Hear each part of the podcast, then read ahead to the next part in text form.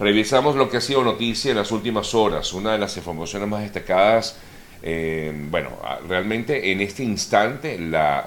información destacada está en el Medio Oriente. Ya voy a conversar o comentar acerca de lo que está pasando en esa zona. Pero antes les comento que el secretario de Estado norteamericano en el día de ayer, ante una comparecencia que hizo ante el Congreso, ante el Senado estadounidense, dio unas informaciones importantes y,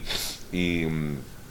sobre todo eh, que ah, revelan un poco lo que está planteando el gobierno de Estados Unidos con respecto a la situación de Venezuela a raíz de esta flexibilización de sanciones hacia Venezuela, hacia el régimen venezolano. El secretario de Estado Blinken aseveró que eh, la administración Biden tomará medidas necesarias eh, contra el régimen de Maduro si se determina que se violó el acuerdo de Barbados suscrito con la plataforma unitaria. Es decir, según lo que él comentaba, si el régimen ha violado el acuerdo al que llegó, entonces tomaremos esas medidas y por lo tanto estamos hablando de la no flexibilización de las sanciones. Esto porque afirma que no se están obteniendo pases libres para las acciones que se están tomando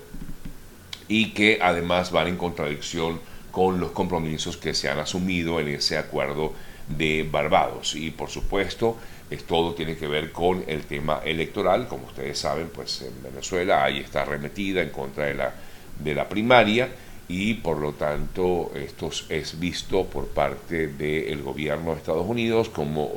que no hay un avance en esta materia que fue lo que plantearon en el acuerdo de Barbados. Eh, pues disculpe. Em, por otro lado, ayer Gerardo Blight también habló sobre el tema y comentó que no puede estar constantemente respondiendo las a provocaciones eh, porque si no las negociaciones no van a funcionar. Maduro en el día de ayer también habló sobre este tema y dijo que quien ha pateado la mesa de Barbados ha sido la oposición. Y así vemos este toma y dame constante y ya seguramente, bueno, vamos a ver si más adelante conversamos con nuestro colega Vladimir Kislinger al respecto y conocer su punto de vista porque esto es sin duda alguna un tema de análisis que debemos destacar. Pero bueno, más allá de lo que ha sido estas declaraciones, también vimos en el día de ayer al eh, representante, perdón, al presidente de la Comisión Nacional de Primarias, eh, quien eh, luego de haber comparecido ante el Ministerio Público informó que no podía dar declaraciones acerca de lo que allí se habló, pero sí su defensa, el equipo de defensa de la Comisión de Primaria, dijo que efectivamente hay una investigación en curso y en el marco de esta investigación fueron llamados eh, los integrantes de la Comisión Nacional de Primaria al Ministerio Público. Ellos recibieron la situación y por lo tanto acudieron en calidad de investigación. es decir, que no fueron imputados, por lo menos es lo que podemos afirmar. Eh, como ya comentaba yo ayer, pues ellos salieron de la fiscalía sin ningún tipo de inconveniente, por lo tanto no hay ningún tipo de imputación en contra de ellos, por lo menos por los momentos. En otras importantes eh, em, informaciones relacionadas con el tema, les comento que justamente Amnistía Internacional y también Human Rights Watch han criticado la decisión del Tribunal Supremo de Justicia y, eh, por lo tanto consideran que es una evidencia de que continúa atentándose contra las libertades públicas, las libertades políticas, perdón, que debería haber en Venezuela. Ahora sí me voy al Medio Oriente para comentarles un poco lo que está ocurriendo en estos momentos porque la situación se ha ido complicando y sobre todo con la eh, incursión de, mm, de, apoyos que ha tenido eh, Yemen eh, hacia el grupo Hamas y por lo tanto ante este, este apoyo inminente de otros grupos como los grupos hutíes eh, que han atacado con cohetes y drones a Israel, la Fuerza de Defensa del país y el Pentágono han desplegado naves con misiles para interceptar lo que parece ser una amenaza por parte de Irán, más allá de Yemen, sino que piensan que es directamente de Irán que ejecuta justamente en las sombras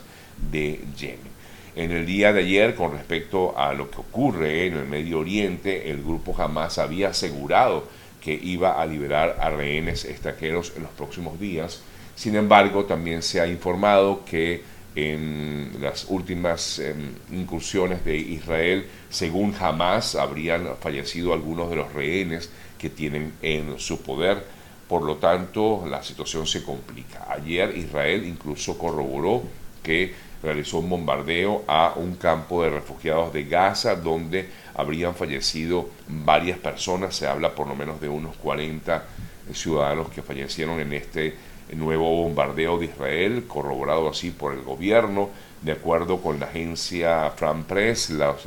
mm, digamos que eh, se evidencia lo que sería la, caída de por lo menos unas 50 personas, no 40 sino 50, según lo que ha dado a conocer incluso el Ministerio de Salud de Gaza eh, mientras continúa esta terrible situación. También, por cierto, Blinken en esta comparecencia ante el Senado ayer respondió acerca de la situación que se vive en Gaza y expresó su deseo de que habría una o debería haber una autoridad nacional palestina eh, que recupere el control de Gaza, ¿no? que si realmente mm, Israel logra su objetivo de finalmente derrocar al grupo terrorista Hamas. Por otro lado, ayer el gobierno de Bolivia, el gobierno de Luis Arce, anunció la ruptura de relaciones diplomáticas con Israel. El gobierno dice que está en contra de lo que ha sido la contraofensiva que ha ejercido el gobierno israelí contra Gaza y por lo tanto pues esto muestra su alianza directa con el gobierno de Irán. Eh, según explicó el vicecanciller